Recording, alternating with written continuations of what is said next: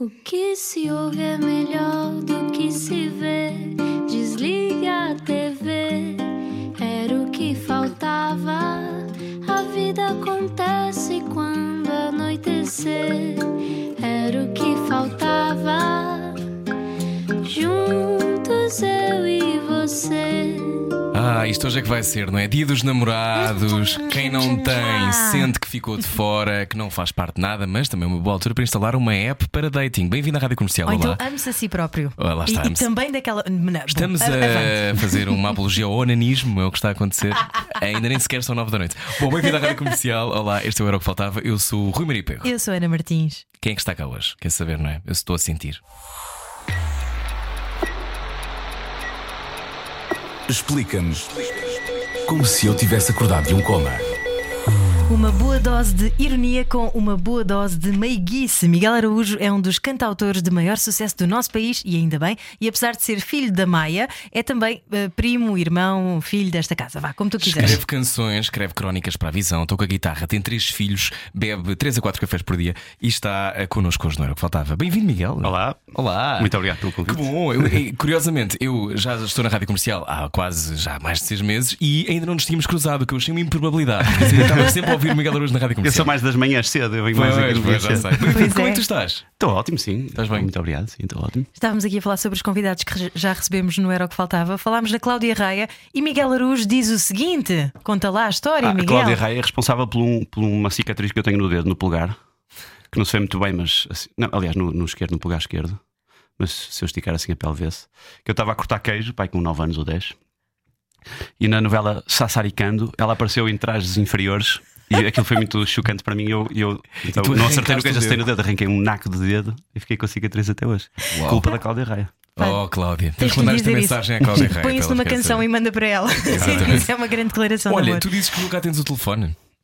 Uh, quer dizer, às vezes tenho que atender, mas, mas não gosto muito. Eu acho que já há maneiras mais simpáticas das pessoas comunicarem, mais uh, práticas, eficazes, uh, menos invasivas do que o telefonema em si. Tu és o tipo de rapaz que manda mensagens de voz no WhatsApp ou é Não, mais não. texto? E texto. Pois é, Mas eu- letristas, lá está. mas eu não atendo o telefone, sim, já habituei as pessoas que me ligam aqui em princípio. Se responderem, se mandarem uma mensagem, eu respondo logo. Ok. Telefonema não, não gosto muito. Não gostas muito. Então, Não e tu, sei. como é que tu eras, tu em miúdo, ah, essa história, essa fobia do telefone é uma coisa que, que vem desde miúdo? Ou Não, vem desde o telemóvel, porque antigamente telefonar era assim toda uma cerimónia. Uma pessoa ligava para casa, perguntava se a pessoa estava, Uhum. não se ligava a qualquer hora. Sim. Uh, depois a pessoa que atendia tinha que ir ver. tempo, não é? Sim, havia, havia sempre. Não, não era, não era uma, uma coisa de encurralar a pessoa, havia, havia sempre escapatória. Diz que eu não estou, sei lá. Diz que eu não eu ligo. É, pá, esse Mas eu- clássico. mas eu- Agora, está constantemente eu sinto isto 24 horas por dia. encurralar. Sim. se- 24 horas por dia disponível para atender o telefone. Eu acho que a sociedade tem que se ir habituando que não é obrigatório ter o telefone, é uma, é uma escolha. Pronto, olha, não atendeu, não, não, não é um mal educado, é uma escolha Sim, dele. não é um ataque pessoal. Pois, porque depois, muitas vezes, as pessoas fazem de propósito comigo, fazem. É, pá, vou telefonar ao gajo que assim de viva voz, consigo convencer o gajo, ele não vai ter hipótese de dizer que não. E se for uma mensagem, eu tenho tempo de pensar se sim, se não, se, se, quando é que, se dá jeito, se não dá, se aceito a proposta, se não. O telefonema é muito invasivo, é muito. Estás bom, olha, tá, tá, tá. Olha, Calma, e ainda essa- não pensei no assunto. Essa Mas eu tenho muita tendência para dizer que sim a tudo logo ao princípio também. Ah, é uma eu. defesa contra mim próprio. Há pessoas que podem atender o telefone. Sim, sim, visto um milhão de euros nisto. Sim, Sim, príncipe da sim, Nigéria, claro que sim. Claro, está- Olá, bom Há dia. pessoas que podem. Queres não sei o quê? Não. Mas tu gostas de Não. fazer esse desligamento, essa desconexão também nas redes sociais. Tens essa, esse desprendimento. Não, não, não- Mais ou menos, não sou um, um asceta das redes sociais. Eu uso e gosto e acho uma coisa positiva. Agora, não ponho tudo e mais alguma coisa, nem, nem, nem ando muito em, em- em torno disso. Sei lá, há coisas que eu não ponho que já sei que vão dar eh, conversa, polémica e tal, eu não ponho. Não ponho, por exemplo, coisas. Ponho muito raramente e muito pouco e muito assim ao de leve, mas coisas que envolvam muito os meus filhos e tal, não ponho por princípio. Acho que depois eles, quando tiverem 18 anos, que ponham. Acho que pode, ser, pode trazer desvantagens depois na escola, sei lá, não faço a mínima ideia. Não, é uma coisa ainda muito recente, ainda não se sabe o que é que pode ser daqui a uns anos. Crianças que foram muito expostas pelos pais na internet, então isso eu não faço. Sim, é um Não fenómeno ponho grandes recente, opiniões, não, é? não, digo mal de coisas, sei Uhum. lá, assim, tenho as minhas próprias regras a que me imponho, mas convivo com as redes sociais e acho uma coisa positiva e e uma, uma boa coisa dos nossos tempos. Diz-me uma coisa, eu estou menos por dentro da tua história, mas já me estive a informar. E eh, tu dizes: desconfio das almas que se entregam às coisas moderadamente e misturo-me com as que se entregam às coisas demoradamente. Portanto, essa tua tendência de tu quase seres um curador das ligações que vais ter na tua vida é uma coisa que tu transportas para todo lado, não é só uma coisa que está no telefone ou nas redes sociais. Sim, sim, sim. Eu, eu- eu, tenho muito poucos interesses na vida, mas muito. uh, há muita- não, não tenho um, uma- um- um vasto leque amplo de coisas a que me dedico. Tenho pouquíssimas coisas, mas dedico-me muito a sério. Não tenho assim hobbies, aquelas coisas que as pessoas têm de jogar um ténisinho de vez em quando. sei lá, não tenho nada disso. Eu, eu entrego-me à música, à minha família. Assim, as coisas que eu gosto, levo-as quase obsessivamente e muito a sério. Não me, não me entrego ao de leve a coisas, a interesses, a curiosidades, a hobbies. Não. Eu sou assim. E, a- e a maior parte dos meus amigos muito próximos, os poucos amigos muito próximos, são também pessoas assim. Que de repente interessam-se por, por esta maquineta e vão ver tudo e tal. Eu sou desse género de pessoas. És muito Não focado. sou do género de pessoa que, que, sei lá, vai jogar um paddlezinho ou vai ver uma exposiçãozinha. Isso eu não faço. Se for ver uma exposição é porque eu sou obcecado por esse artista e sei tudo, sei o nome da mãe, do pai. Sou esse género de pessoa, pronto. Ok. Eu gosto, isso é uma coisa quase de dedicação eh, um pouco geek. Ele tem um caminho e esse ele segue esse é isso. caminho. Ele sabe onde é que vai isso é levar o caminho. Mas, é- mas eu fazia essa pergunta porque a sensação que eu tenho é que nós hoje em dia estamos completamente dispersos, não é? A versatilidade é muito mais aplaudida, se calhar, do que esse foco. Um, eu, por exemplo, eu gosto de 20 coisas diferentes e tenho dificuldade em focar só numa. Sim, pronto, Mas há exatamente. pessoas assim. Uh, mas, mas, mas quando, mas quando fico uh, apaixonado ou em chamas com alguma coisa que acho graça, não, não consigo parar de, de aprender mais sobre isso. Tu sempre, tu em miúdo eras assim? Qual foi a tua primeira, tua primeira obsessão? Cavalos, cavalo, lembro, sim. Não Eu estava à não espera que a resposta fosse cavalos. Porquê? Não sério? sei, não estava à espera. Ah, Então, não, tá, percebi que estava à espera. não, não estava, não Mas estava. era, eu, ficava, eu era maluco por cavalos. Eu, a minha mãe conta-me que eu em bebê, se aparecesse numa revista ou numa, na televisão um cavalo, eu ficava logo em polvorosa. Depois a minha avó desenhava bem, eu massacrava para ela me desenhar cavalos e eu desenhava cavalos. É tipo, eu desenho super bem cavalos até hoje. Sou doido por cavalos. Era doido por cavalos, era doido. Tinha uma atração por cavalos, eu não sei porquê. Andei na equitação e tudo. é. Daí o espetáculo Mulheres, Motas e Cavalos. Mas isso é coisa com o do Nuno Marco. Marco. Porque ele desenha tudo menos mulheres, motas e cavalos. Exato. Eu desenho nada, eu não desenho nada a não ser cavalos. Pronto. Mas eu tinha. Era, Mas era- há um elo de ligação Olha, quando é que isso deu jeito? Só saber desenhar cavalos? Aconteceu alguma vez num, sei lá, num projeto qualquer? Podia ter dado. Porque Neste- aquilo- ele fazia os desenhos no, num iPad e aquilo projetava. Sim. Eu não lhe disse nada que sabia desenhar cavalos, mas no último dia eu ia chegar lá. Na minha cabeça já aconteceu, na prática não, porque eu não fiz isso. Ia desenhar assim alto cavalo, incrível, de lado, assim de perfil. Mas isso não aconteceu. Aí podia ter dado jeito. De resto, nunca deu. Qual é o cavalo que Assim. mais gostas? Uh, não sei, sei lá. O, o, cavalo- o Lusitano é um cavalo incrível e super conceituado no mundo inteiro. Nós, não, é, não sei se é para falar de cavalos, mas. Podes falar de cavalos. Mas Neste há programa os podes falar do cavalos quiseres, da. Ibérica, o cavalo aqui da Eh, Península Ibérica. eu quero é que as pessoas O que meu é o cavalo alado. Atenção, atenção que se gosta de outro tipo de cavalos, não se sinta ofendido. Não é diretamente consigo. Eh, não estamos a ofendê-lo. Agora, Não estamos a ofendê-lo. És o cavalo da corrida. Peço desculpa. Só ser uma raça de cavalos Olha, que eu e a música eh, atravessa-se no meio desta tua ligação com a equitação e arranca-te dos cavalos. Como é que isto Arranca-me, acontece? sim.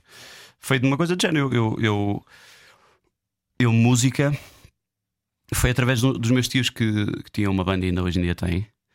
E que durante. Eles tinham- tocavam muito nos anos 60 e 70, ali na- nas festas ali no Porto e arredores. Hum. E depois foram para a tropa e, e um, um deles até foi para a guerra, não sei o que mais.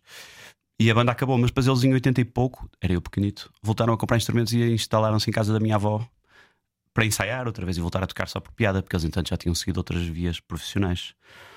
E foi um fascínio parecido com outros cavalos. Eu fiquei, ficava maluco a vê-los tocar, ficava horas a fio, eh, ficava ali o ensaio todo a ver, eles deixavam-me. Depois eles iam-se embora e eu abria as caixas das guitarras e ficava ali a admirar aquilo. E fiquei muito, e fiquei muito fascinado. Comecei a, a saber tudo que havia para saber sobre o Eric- o Clapton e os Dire Straits e, o- e esse pessoal assim, os Beatles. Yeah. E tornou-se também uma coisa, uma paixão, mas essa dura até hoje, não houve nada que ainda resgatasse. Isso tudo em San Gemil. Está tudo descrito na tua música também, não é? Exatamente, eu tenho uma música a falar precisamente sobre Que isso. nós tudo. passamos quando veio cá o Rui Veloso. Sim, sim, sim. Sim. Rui Veloso, que é o ídolo de sempre, não é? Sim, sim, o meu orixá. É o Teu orixá, teu como, guru. é, como é que conheceste o teu orixá? Foi nessas andanças dos meus tios, porque uh, uma vez, um belo dia em 1990, julgo eu, ou, ou 89, o Rui Veloso estava a tocar em Amares, perto de Braga, onde esses meus tios têm uma casa, ou tinham na altura, uma casa de férias de fim de semana. E não sei por que artes ele foi lá passar o, o dia. Então para mim foi uma coisa incrível. De repente estava ali lado a lado. Eu, estava eu tinha aprendido a tocar viola, sei lá, um mês antes, estava a dar os primeiros acordes. Mas há uma fotografia de eu assim a dedilhar a viola e ele com imensa paciência sentado à minha frente É a, a orientar. Foi uma coisa muito incrível. Engraçado depois as nossas vidas mais tarde cruzarem profissionalmente. Foi uma coisa incrível. Foi uma, uma coincidência, não teve nada a ver com esse facto isolado.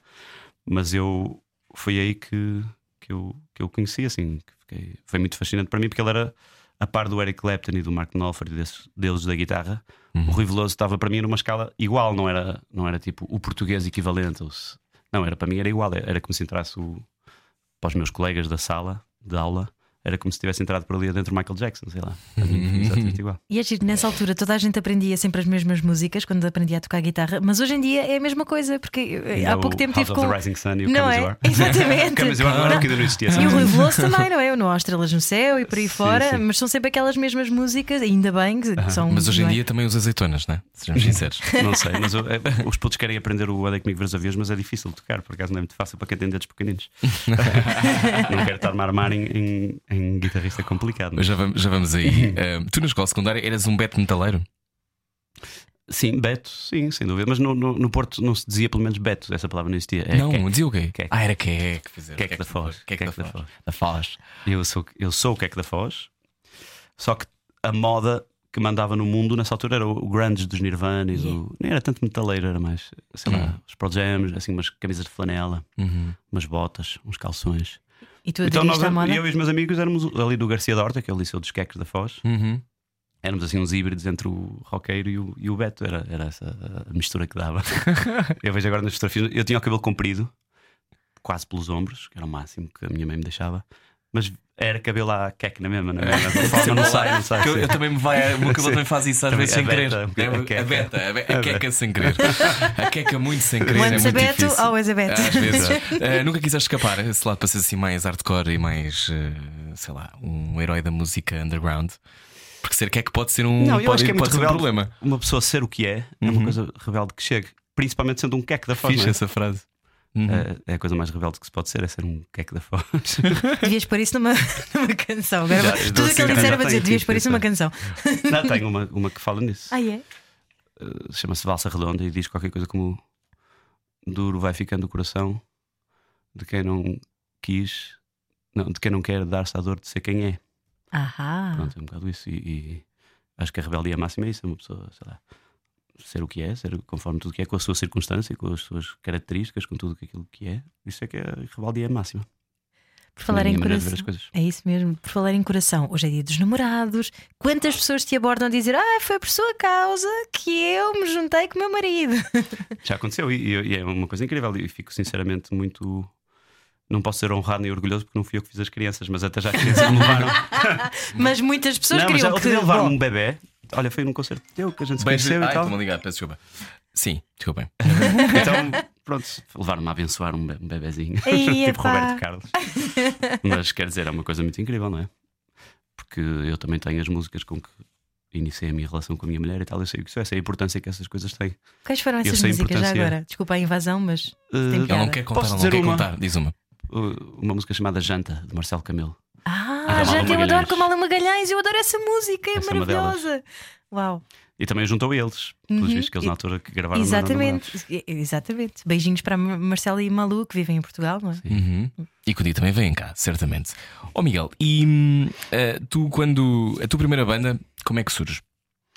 Eu tinha uma banda de, de criança, quase, adolescente, que era com os meus primos, os filhos desses meus tios. E nós tínhamos uma banda que era um clone exato da banda dos meus tios. Nós tocávamos as músicas que eles também tocavam, fazíamos versões de versões. Uhum. Então o meu tio sacava, sacou as letras em 1967 para um caderno, à mão, Uhum. com imensos erros, porque não havia internet com, com, com as letras, né? Então o meu primo, que era o filho dele que cantava, sacava as versões do meu tio a cantar também à mão, por isso é que ele já chegava assim numa língua muito estranha e muito estrangeira. E então a primeira banda era isso, era os meus primos e eu que andávamos a tocar aí nas passagens da ano e nas festas da paróquia ali ao pé da nossa casa. E a banda tinha um nome muito original, chamava-se Primos, era assim o nome dessa banda. Primos com U, que significa primeiros em latim. Isso era, a nossa, era o nosso nome da banda. E depois, mas assim, a minha primeira banda a sério já foi os Azeitonas, claro. Foi, foi assim a primeira vez que eu. em que as coisas começaram a ganhar. a minha vida se começou a orientar profissionalmente para esta área. Foi com os Azeitonas, claro, sem dúvida. Tens saudades de tocar com banda? Eh, com eles, sim, tenho, tenho. eh, eh, eu, eu também tenho uma banda que me acompanha e toco Sim. em grupo, com bateria, baixo, vários instrumentos, mas as decisões são sempre minhas e tal.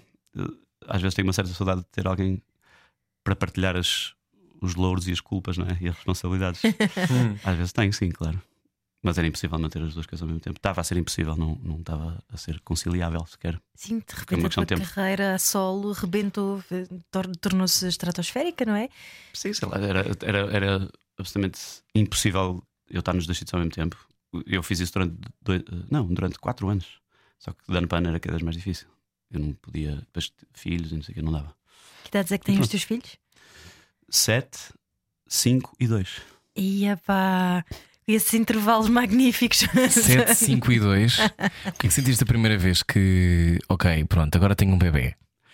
Como Sabes é, que eu- como é que sentiste? Eu, eu acho que as mulheres ganham essa noção no dia em que engravidam. Uhum. Os homens é a partir do dia em que a criança nasce, mas não é logo naquele momento. É uma coisa que se vai vendo, Uhum. vai-se constatando e vai-se aprendendo. Eh, não, é, não é assim uma coisa. Comigo e, e muitos amigos meus também contam-me isso. Não é nesse dia, é, vai, vai sendo uma relação que se cria a partir desse dia e quando a pessoa menos espera já, já, já está enredado nessa, nesse papel, não é? Eu não me vi como pai no dia em que meu filho nasceu. Uhum. Eu fui-me vendo como pai, não é? Fui sendo pai, vou sendo, vou, vou aprendendo. É mais assim que a coisa se dá gradualmente. Eu pelo menos senti assim, sinto assim, vou sentindo ainda. Eles Assim, gostam, maneira. eles gostam do disco que tu fizeste, o disco para crianças, com o Zambujo, com a Luísa Sobral Quer dizer, com... o disco não chegou mesmo a acontecer. Aconteceu, mas foi só a Luísa que que o lançou. Foi. Nós tínhamos esse projeto de fazer os quatro um disco. E depois as agendas de uns e de outros e tal. Depois aquilo foi, tornou-se bastante inviável. A Luísa fez o, o disco dela, chama-se Lupo Pisa. Aquela Luísa com a língua dos pés, não sei como é que se pronuncia o nome do Nunca consegui, eu nunca consegui dominar a língua dos pés. Eu nem sabia pá. que existia Nunca, até eu no Porto Não não sabias? havia esta cena, não. Ah, não, em Não Lisboa havia havia. língua não. nos pés. Que eu saiba, não, comigo. Não havia, havia também em Havia? Faro. Sei lá, na Eu, minha, eu estava cá nessa altura, mas Sim, desculpa, estava na minha rua, não a para o país não, todo. não, tudo bem. na minha rua não havia essa cena. Eu nunca tinha ouvido falar de tal coisa. Eu pensava, mas parem, parem, eu não consigo perceber este código. Mas tu chegaste a compor para ela, não foi? Não, nós fizemos. Não. não, o disco dela é só com músicas dela, mas nós Ah. chegamos a fazer assim um repertóriozinho. Ok. Mas depois o disco não aconteceu. Eu peguei, foi nas músicas que eu fiz e fui gravando ao longo dos meus discos. Aham. Uh, e por isso. Mas eles.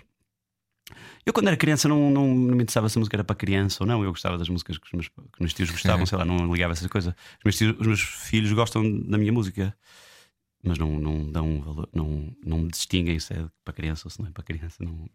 Só tenho pai duas, assim, desse, desse lote. São só duas, na realidade, por isso 99,99% do meu repertório não é representado por essas músicas, mas eles, meu- o, meu- o meu filho mais velho, que é o que mais gosta de música, ouve Beatles, ouve a minha música. assim, Abençoado, pessoal. rico Ele não, filho. não liga nada, nem sabe que existe música para crianças, nem quer saber disso. E eles têm noção de quem tu és enquanto persona artística? Tem noção que eu sou músico e, e, e- que as pessoas conhecem a minha música e tal. A questão de eu ser famoso não se põe porque eu não sou, que é, uma- é a melhor coisa que a minha vida tem. É eu, facto, Achas que não ser- és? Não, sei que não sou, é uma, é, uma, é uma novidade destes tempos. A maravilha que é para mim eu ter nascido nestes tempos. Porque antigamente um músico ia cantar ao Clube Amigos Disney e 10 milhões de pessoas haveriam, ou perto, haveriam de ter visto esse momento. E as pessoas tornavam-se conhecidas de um dia para o outro. O Rui Veloso conta, é um dos que conta, a Mafalda Veiga já me contou, o dia em que ela saiu à rua e era uma pessoa conhecida. De um, de um momento para o outro. As pessoas todas olhavam para ela. Uhum. O Rui Veloso uma vez estava no metro e as pessoas começaram a olhar para ele e ele disse: Olha, acabou a minha vida. Ele contou isso. ele conta essa história. Sim. Então, olha, eu até fui no vosso programa que eu Uhum. disse. Foi. Ah. Agora que estou-vos a contar a vocês isso. Obrigado por nos contares a nós sobre aquilo que aconteceu. Só que no- no- hoje em dia não é assim, as coisas. Há mil canais de televisão, mil coisas na internet. Sei lá, eu quando era puto sabia quem eram os pilotos da Fórmula 1 sem nunca ter gostado de Fórmula 1, mas sabia se eram nomes que. Havia, havia um canal de televisão em Portugal, um e meio, porque a RTP2 dava a partir das 4 da tarde. Meio, mas, é. mas havia um canal, tudo, as coisas, havia um mainstream muito focado, muito afunilado para uma coisa e os nomes eram sonantes. As pessoas podiam não gostar de música portuguesa, mas sabiam quem era. Os Rádio Macau, os Chutes e Pontapés, sabiam. Uhum. E, e hoje em dia dá-se o contrário. Todas as pessoas, muita gente sabe algumas músicas minhas, sem dúvida nenhuma. Mas eu, se for um shopping, como ainda agora fui almoçar a Aliás Amoreiras, nunca ninguém me conhece, nunca, não acontece jamais. Acontece tal Mas coisa. também Então, ias disfarçado, não é? Temos que Não, dizer que és como um aliado vestido. Não te ficares. Estás com os óculos de Clark Kent. o, o- sim, o João André, que, que é o produtor que agora está a trabalhar comigo nas minhas músicas novas, foi parte do, dos bandemónio do Abrinhosa Ah. no princípio. Hum. E era uma coisa do Abrinhosa ter que andar com seguranças, era assim que era. E estes tempos já não são assim. Eu não estou a falar só de mim, falo dos meus colegas que tiveram o que para mim é uma felicidade de nascer nestes tempos em que as coisas passam mais discretamente. Porque eu vou jantar fora com, Uhum. com colegas meus e ninguém chateia nem nada. Há talvez a exceção de Salvador Sobral, quando foi à altura do Festival Uhum. da Canção. Foi o único que de um dia para o outro tornou-se realmente muito conhecido ao ponto de isso ser um problema. Eu acho que há, é figuras já. que, quando estão, estão presentes nas redes sociais, estás presente na vida das pessoas diariamente, não é? Tipo, mostras que quando acordaste e dizes aquilo e não sei o quê. Ou seja, aquilo depois vai alimentando uma bolha. Como tu, se calhar, não fazes isso também, isso também não, não acaba por acontecer para Sim, o teu lado. claro que quem Embora as pessoas conheçam a música. Sim, mas quem gosta da minha música e segue-me nas redes, se me vir na rua sabe quem eu sou, mas das 70 mil pessoas que me seguem no Instagram, onde é que elas andam? Andam meio espalhadas, sei lá. Se por acaso algum se cruzar comigo, serei simpático. Às vezes já aconteceu, claro. Tirar uma fotografia ou isso, mas é raríssimo, raríssimo, A raríssimo. sério. Acontece Acho isso, acho isso bizarro. Eu tive um é. momento de, de- Mas é verdade, toda a gente fica muito espantada, mas é mesmo verdade. Mas é giro porque Mas a coisa que conhece. eu- Acontece de vez em quando tirarem uma fotografia. Uma não, coisa mas eu tive um momento de Michael Jackson que foi quando eu, eu quando toquei no Marés Vivas, Sim. convidei meus, uma das vezes, convidei os meus tios para, para, para participarem numa música comigo. Hum. E fomos dar uma voltinha pelo recinto. E eu ia tocar nesse dia. Então eu fui né, com eles, fomos dar. Filhos mostrar ali os cantos à casa, na zona já do público. E como, como eu ia tocar, e estamos num sítio de música. e de- Aí sim eu dava um passo e alguém pedia para. Eu até achei engraçado mostrar essas músicas. Olha, veem o quão famoso eu sou, mas foi só dessa vez. Eu, se estiver no- num concerto meu, claro que sim, toda a gente me conhece, mas, mas fora isso, não, na rua não. Na rua não, mas pronto, depois deste programa vai ser impossível, porque depois, depois não te vão largar mais. Hoje estamos à conversa com o Miguel Araújo, venha daí, a seguir vai ouvi-lo cantar. Este era o que faltava, boa viagem e bom dia dos namorados. Não tem que estar apaixonado, não se preocupe. Não ouvir a comercial dá mau karma. Era o que faltava. Com Rui Maria Peco e Ana Martins. Todos os dias, das 8 às 10 da noite, na comercial. Boa viagem no Rádio Comercial, estamos aqui a falar da Tainá, a voz deste era o que faltava. Os músicos todos perguntam sempre quem é que canta? Quem é? Quem é a Tainá? Que tem um álbum também chamado Sonhos. Bom, hoje está cá Miguel Arujo. Miguel, olá, outra vez. Uh, Miguel, como é que é lidar com o facto de, uh, a dada altura, eu não sei se ainda continua a acontecer, mas a dada altura todas as pessoas que concorriam a um talent show cantavam Anda comigo ver os aviões. Um, eu não sei o que é que isso para um músico, se isso é uma, um grande elogio, se é um inferno. O que- Eu acho, que é que acho ótimo. Acho, para já, em primeiro lugar, a música ter se tornado um grande sucesso nacional deve-se a um momento concreto disso, que foi o Bruno Vieira que foi fazer os castings, sentou-se assim muito pacatamente com a sua violinha e fez Para uma Ídolos, interpretação é? incrível nos ídolos, no casting mesmo. E geralmente as, as pessoas que ficam conhecidas por terem ido ao casting é, é pelo contrário, é por terem feito figura, eh, as aquelas figurinhas que depois ficam virais. Mas não, no caso do Bruno, ele cantou tão bem que aquilo foi muito badalado nesse- nessa altura. E a música que tinha saído três anos antes, e nunca tinha tocado em rádio nenhuma, nem nada, eh, tornou-se um grande sucesso graças a esse momento concreto. Por Olha, isso, viste? quanto mais não seja, por isso já acho espetacular. Mas Isso eu é acho sempre, eu enquanto autor de músicas, fico muito contente de ver versões das minhas músicas e malta Aquela coisa de música cantar, deixa de, deixa de ser tua, passa a ser do mundo. E eu que fico a cantá-las mais desprendidamente quando isso acontece, de longe. Muito... Quando as músicas ainda são só minhas, ainda não as gravei, não as mostrei. Tenho vergonha de as mostrar à minha mulher, ao pessoal da minha banda. Não A sei. sério? Mas depois, quando aquilo sai e começa a dar, eu já canto uma versão daquilo que já andei a rolar. Tá a ver? Então já, já canto como, como se não fosse minha, no bom sentido. Olha, lembras-te da primeira vez que tu ouviste na rádio?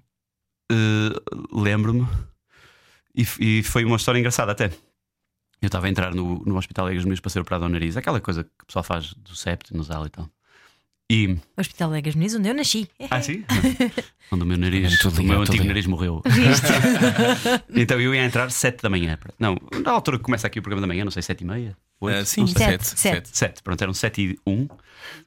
E foi no dia em que essa música saiu, nesse dia, fevereiro de 2012, não sei que dia. Eu estava a entrar e eu- o meu nome é Miguel Araújo Jorge, o meu último nome de apelido é Jorge, e era assim como eu disse que ia sair. Depois eu fui dissuadido porque é um nome complicado e tal. Lancei o Jorge e fiquei só Miguel Araújo. Mas então a música saiu ainda com essa coisa de Miguel Araújo Jorge. Então, agora temos aqui uma estreia, os maridos das outras, Miguel Araújo Jorge. E o homem da- do hospital perguntou-me o meu nome, eu, Miguel Araújo Jorge. Ele ficou assim a para mim e tinha acabado de ouvir neste segundo, no radinho que estava ao lado dele. E foi a primeira vez que eu vi Ah, que giro. no rádio. Tirando- já tinha ouvido com as azeitonas, músicas das azeitonas e tal, mas assim o meu nome, o nome que os meus pais me deram na rádio foi essa a primeira vez. Há bocadinho falaste da tua mulher com quem tu também trabalhas. Ela é artista plástica Sim, e faz os cenários dos teus concertos. sim, sim. sim. E agora fez a capa de um single meu que ainda irá sair. Uh, é verdade, é, um facto. E daqui a bocadinho a Vanessa Cruz vai entrevistar eh, também para o podcast Uhum. Ouvir Falar de Amor. Portanto, não vou entrar muito por esta história de amor porque não quero Sim, estragar para- o material. vamos deixar isso para a Vanessa Cruz. Depois é procurar no site da Rádio Comercial, ok? Ouvir Falar de Amor, um podcast da nossa querida Vanessa Cruz. Então, Ma- agora vamos ouvir o- as músicas. Ah, vamos, vamos. Miguel Estás Araújo, preparado? eh, curiosamente, canta, não é? Está cá. Eh, vamos, vamos aproveitar. Que instrumento é esse que traz aí?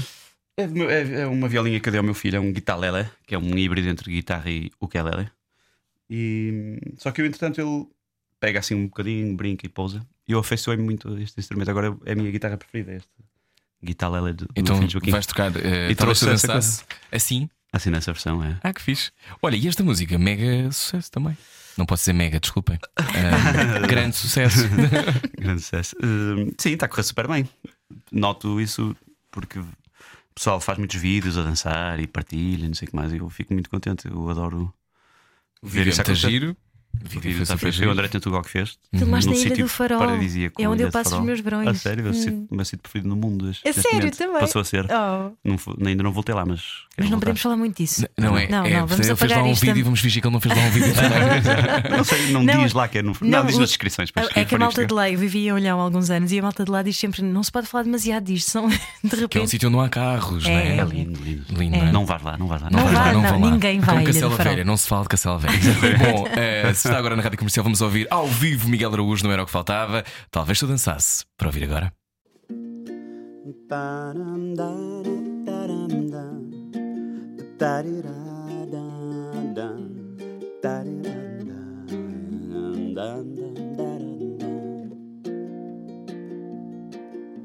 Eu tenho uma noção de mim, perfeita noção de mim. Tenho-me sempre à espreita, sob escuta, atento é um modo que eu sei. Eu tenho essa noção de mim. Eu tenho uma noção de mim, estreita noção de mim. Debaixo do olho alerta, atento bem. Ciente do espelho, eu sei que tem essa noção de mim. Talvez se alguém me jurasse que talvez ninguém soubesse.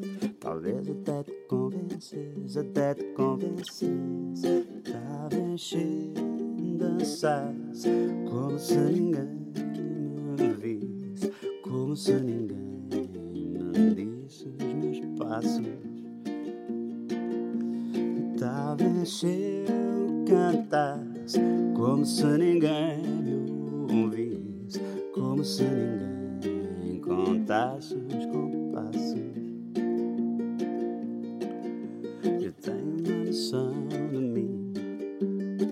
sempre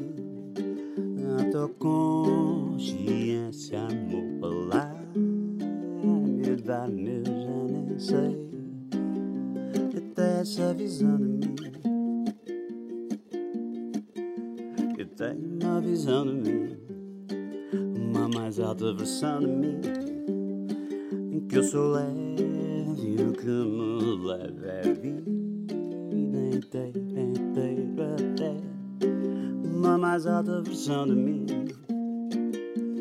Talvez se alguém me jurasse que talvez ninguém soubesse. Talvez até te convences, até te convences. Talvez se dançasse como se ninguém me visse, como se ninguém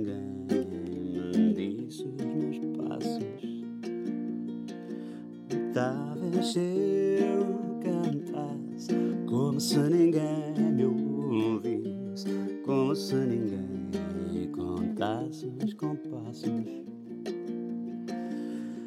Talvez eu dançasse como se ninguém me ouvisse, como se ninguém me disse os meus passos. Talvez eu cantasse como se ninguém me ouvisse, conheço ninguém com taços, com passos. Da-da-da-da-da, da-da-da-da-da, da-da-da.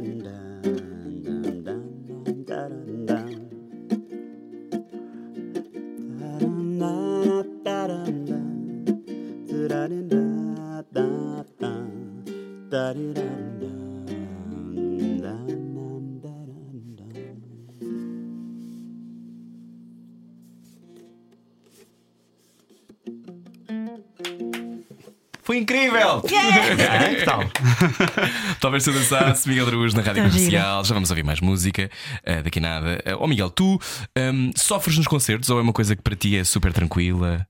Foi gradual, passei, passou, era o grande sofrimento da minha vida, era ir para um palco. Era um sofrimento horroroso, muito mais do que as pessoas possam imaginar. Eu acho que me lembro uma vez, há Mas uma muitos coisa anos, horrenda, horrenda, horrenda. de te ver antes de entrar para um. A eu não sério? Eu lembro-me uma vez qualquer. Eu estávamos. Não, eu Aonde? íamos, era um espetáculo qualquer de televisão onde eu também estava.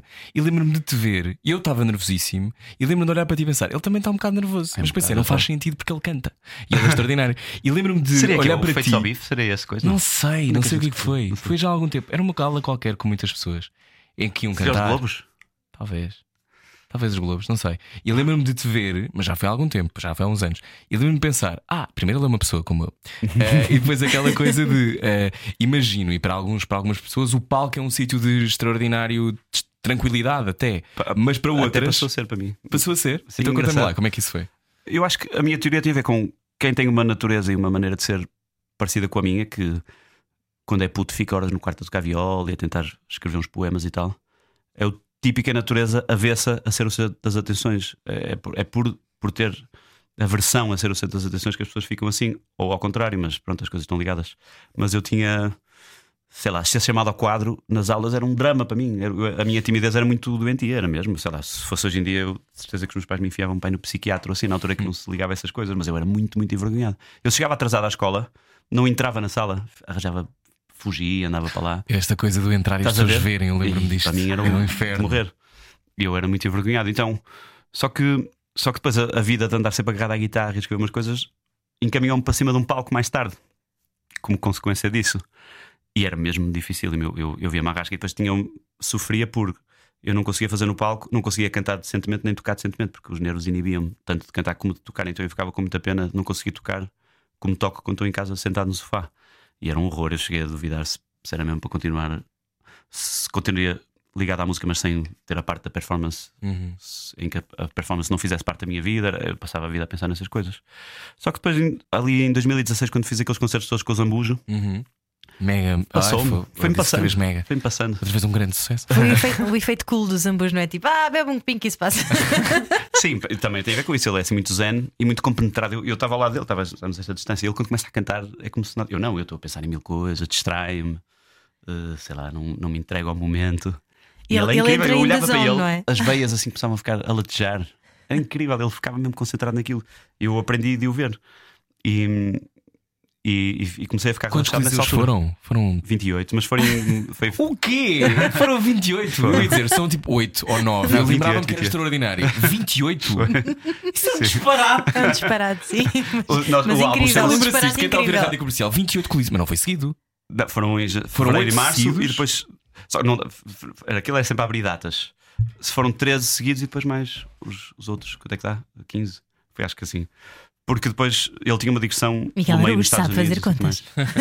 e então teve que se marcar os outros em setembro, mas, mas foi tudo a mesma empreitada.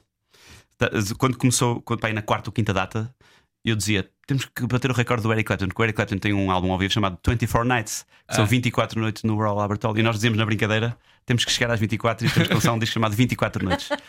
E Deus Nosso Senhor, 24 noites numa jarra. Deus Nosso Senhor em sua- na sua infinita sabedoria, fez com que fossem 28 noites e não 24.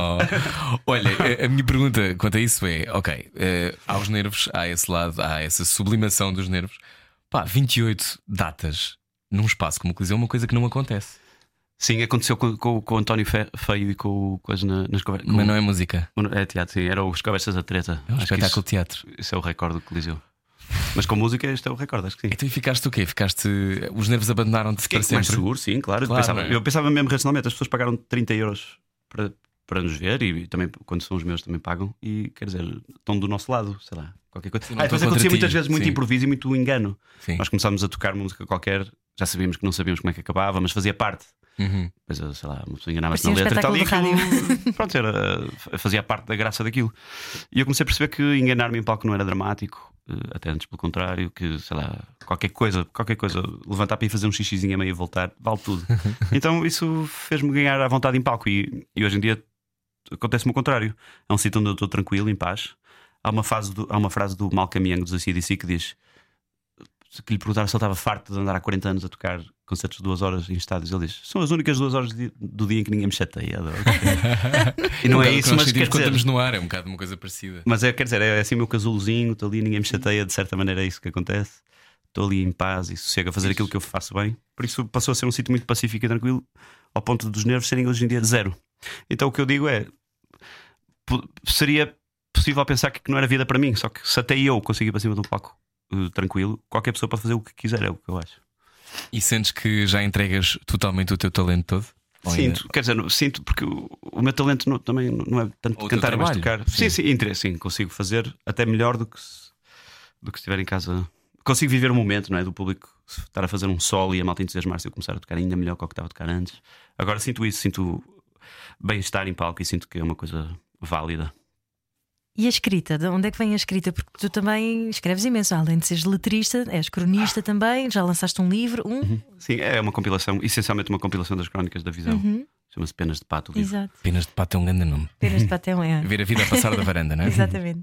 É. Mas de onde é que vem essa, essa paixão? Sempre escreveste quando é desde que eras Escrever, miúdo? le- sim, escrevi sem grande consequência, mas escrevia principalmente tentativas de letras de músicas desde os 12, em inglês, em português, o que fosse.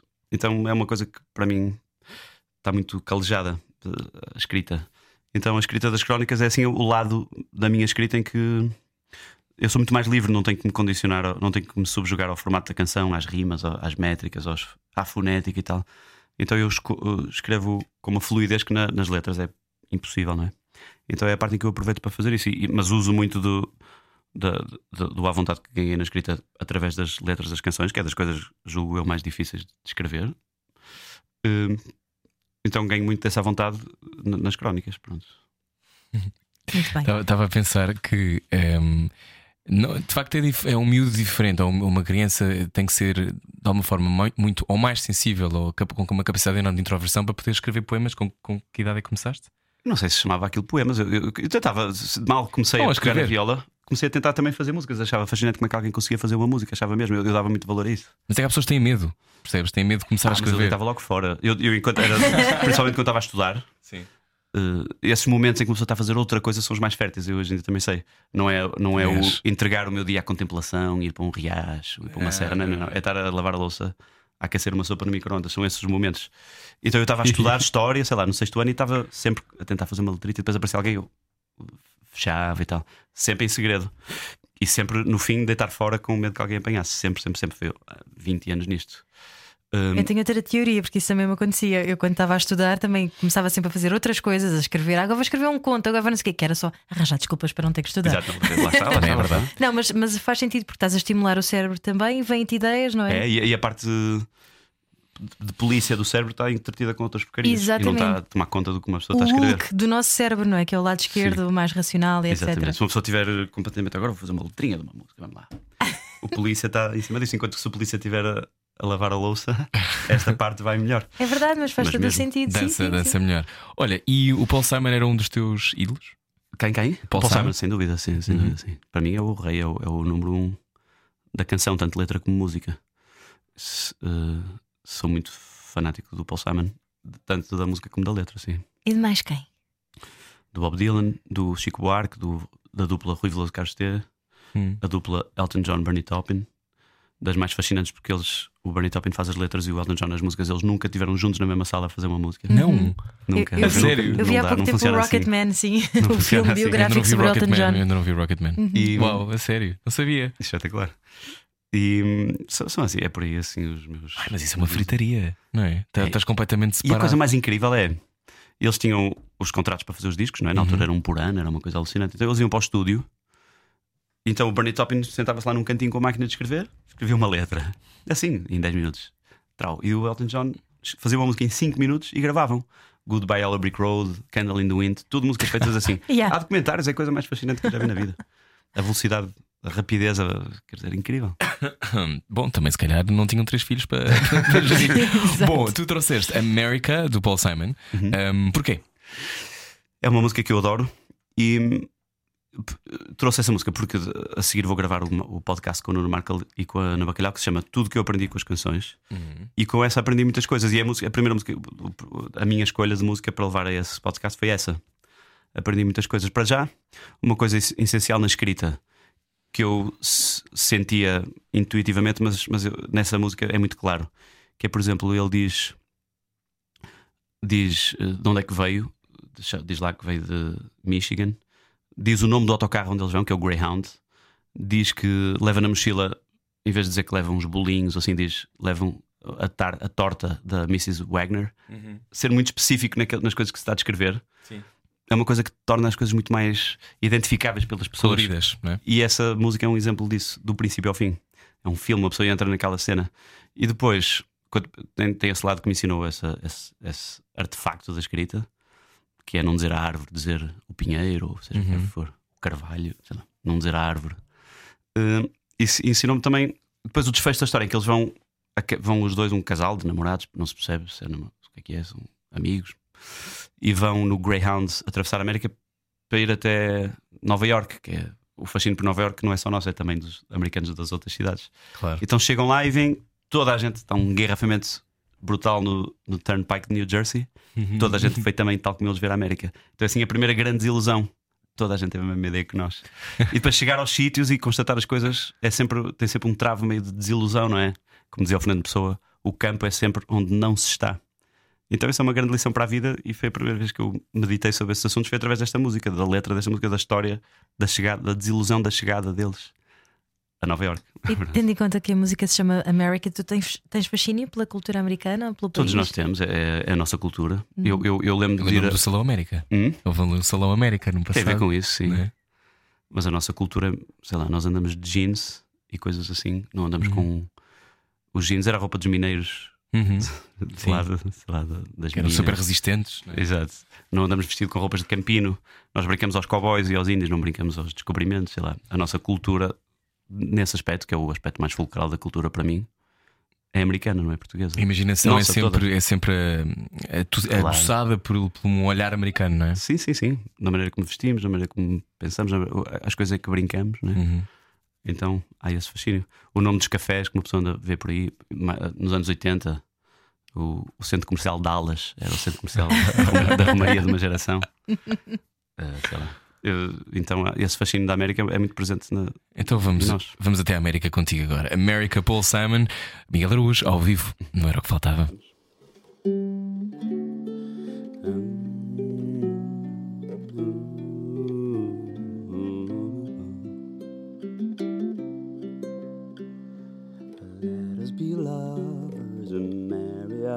Fortunes together. I've got some real estate here in my bag. So we bought a pack of cigarettes and Mrs. Wagner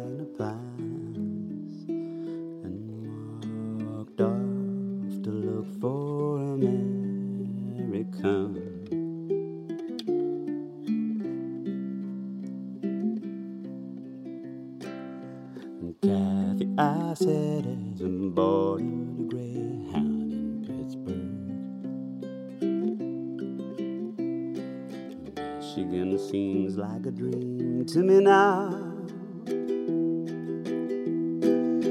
It took me four days to hitchhike from Saginaw. I've come to look for America. Laughing on a bus, playing games with the faces. She said man was a spy. I said, Be careful, his bow ties with a camera.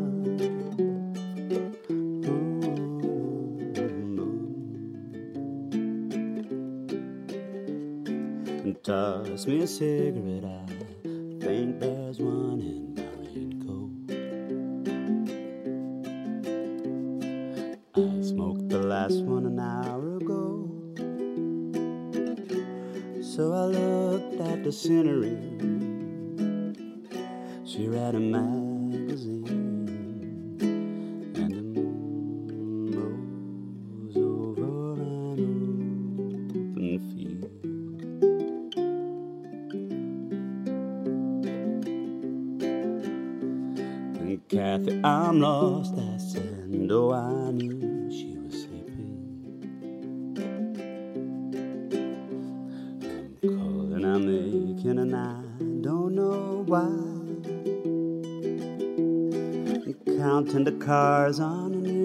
Jersey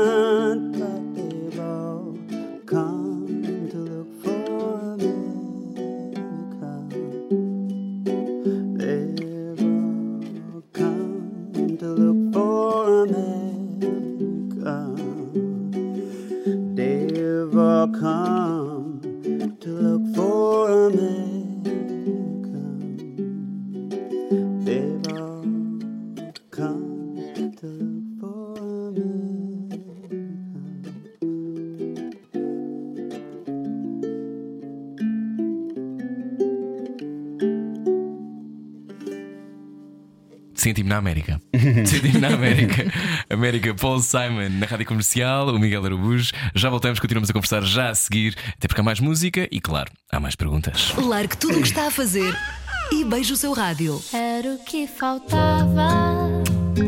Na comercial. Não tem ninguém com quem jantar, jante connosco e com o Miguel Araújo, era o que faltava hoje. Feliz Dia dos Namorados. Dia dos Namorados. Nunca liguei a Dia dos Namorados, acho que isto é uma, um exercício de opressão E consumismo. e consumismo. Vocês ligavam ao Dia dos Namorados? Não, não, não. Nunca, não é? Não, mas, mas também não ligo, mas tenho que dizer pelo menos um feliz dia dos namorados e toma lá uma beijufa. Pelo menos isso. Mas, tens que- mas queres receber chocolates e flores? Não, essa cena não, mas pelo menos o. Sabes que eu sou mais do toque. Queres receber beijinhos e amor, é isso? Amor, amor, sim. Mais pelo. Bom, No outro dia disse sexo à tarde na rádio comercial, a gente ficou muito baralhado porque era tutti frutti que se dizia. Agora aqui, mas aqui digo sexo porque estão para meia da noite. Posso dizer. Tá bem, Tá mas pronto. Não sei se, se hoje não estiver com ninguém. Tu, tu ligavas a dos namorados? Não, também. Nunca não. Nunca. Mas gostas de cantar sobre amor ou não? Sim, gosto. Mas mais porque eu sou fã de músicas de amor do que provavelmente por, por eu ser Particularmente eu romântico. particularmente piegas nessas coisas. Romântico sou, mas não sou assim muito piegas nesses aspectos formais. Agora sou um grande fã de grandes baladas de amor, seja do Elton John ou do Paul McCartney ou do Phil Collins. Muito. Acho que é uma matéria, Collins, é, é. é a matéria das músicas, da, da história da canção popular. É, é take a look at me now. É- Eu agora ando obcecado com essa música, ando obcecado com três. Eu vou correr, ouvir música e, e tenho três em loop e ela de- de- rodam dez vezes cada uma. tu, tu ouves isso a E uma delas é correr? o Against All Odds. Não pode. Sempre. Tu vais ouvir o a Against correr. All Odds. o You Win Again dos Bee Gees. You qual é? win again. Na, na, na, E uma do Eros na. Ramazzotti chamada Più Bella Cosa. São essas três. Estou Più bella cosa, Estou non obcecado com estas três músicas. Eu não sei explicar porquê. Não, não- sei lá, não me apareceram num filme nem nada. Não esperava também. Sim, não sim, são esperava isso. três. Um, E, sou- e depois vou tipo ver como é que é aquela. E coisa. vais com o teu fato Bella treino, Cosa, mas- quando vai para o refrão, aquilo há um, há um calor. toca, não é? Entra lá. E eu fui ver como é que, quais são os acordes. Eu sou estudioso dessas manhas. O Against All Odds é uma música. Achas que há incrível. acordes que, que geram emoção Tenho, não sempre? tenho dúvida nenhuma. Tipo matemática? Não é sempre, não. Mas há assim uns A truquezinhos. musicoterapia deve estudar isso, não é? Não sei, mas eu, eu não estudei música, mas vou ver os acordes das músicas que eu gosto, por curiosidade. E, e o Pio Bella Cosa ainda tem que investigar melhor, mas tanto essa e o e o In Again, de repente aquilo vai para outro tom discretamente e, e causa um efeito muito. A mim causa. E, e são essas três que eu ando obcecado. Pronto. Vou correr com essas três músicas. Isso tem muita graça. Pois tem. Um, a, música, a música tem sempre que arrepiar, ou não? Acho que sim. Tem? Tem, tem. Sim, é. E depois a, a música tem uma coisa que é, é um valor relativo, não é um valor absoluto. A mesma música na- em ti é uma coisa em ti é outra, e são coisas diferentes. É como se fossem duas músicas diferentes. A música des- desmultiplica-se em milhões de coisas diferentes. Porque se uma música te lembra aquele verão ou aquela fase da tua vida, tem uma coisa em ti e se calhar não diz nada a outra pessoa. E depois há uma, há uma idade para se, para se, para se eh, fértil para essas coisas, que é quando se tem 14, 15, 16 anos. E essa depois vai ser a música da tua vida. Se calhar agora, Achas? aos 41, a música já não bate tanto. E qual é que é Acho isso. a tua música, a tua, que te faz arrepiar? Minha? Hum. Não me faz, as minhas músicas não me fazem arrepiar. Eu ouço as 550 mil vezes até, até elas Mas saírem não nas ficas misturas. emocionado? Tipo, Quando, as pessoas estão a quando- cantar, sim, Ah, nos concertos. Andei comigo a ver os aviões, fico. Porque depois eu, ve- eu vejo milhares de pessoas a cantar aquilo, vejo os olhos das pessoas, vejo o que aquilo significa para elas. E isso depois arrepia-me também a mim, claro. Não é a música em si, é o momento que se está ali a viver. Mas eu, a música arrepia-me muito. Música em geral arrepia-me muito. muito mesmo. É, é a arte por excelência da minha vida, é a música popular. e é por isso que vais ter este podcast com o Marco e a Aham, Ana Bacalhau, sim, não é? sim. Onde é que nós vamos poder ouvir esse podcast? Não sei, não faço ideia. Radiocomercial.ol.pt Mas acho que não, nem sequer. Não, não sei se Não, é. eu- Acho que é assim uma é gentileza. As pessoas têm que andar à é? procura. É isso. É, não sei. que- rua. Mas tem nome. Mas como é que dizer, se chama o podcast? ser aqui nos estúdios da comercial é uma gentileza. Ah, boa. Mas Não- como é que se é chama o podcast? Tudo que aprendi foi com as canções. Também Ok. não, quero ter, não quero dizer se é exatamente isto. É que qualquer coisa séria. Hoje é o primeiro, tenho, também tenho que. E olha, e tudo o que tu aprendeste foi com as canções? Sim, sim, Sim. sim. Eu, eu, eu sou muito fascinado com música popular, não tanto com música, sei lá, aquela coisa, as pessoas que se arrepiam com música clássica e tal, isso a mim não acontece. Com Mahler ou Não. Bach? Não. Não, sou mais, sei lá, popular que isso. Eh, também não me arrepio com poesia desgarrada de música, mas as duas juntas têm em mim um efeito muito avassalador, sempre teve. Então, pronto, é, é a minha arte por excelência, é a canção popular. E eu julgo que é uma coisa vital, para mim é.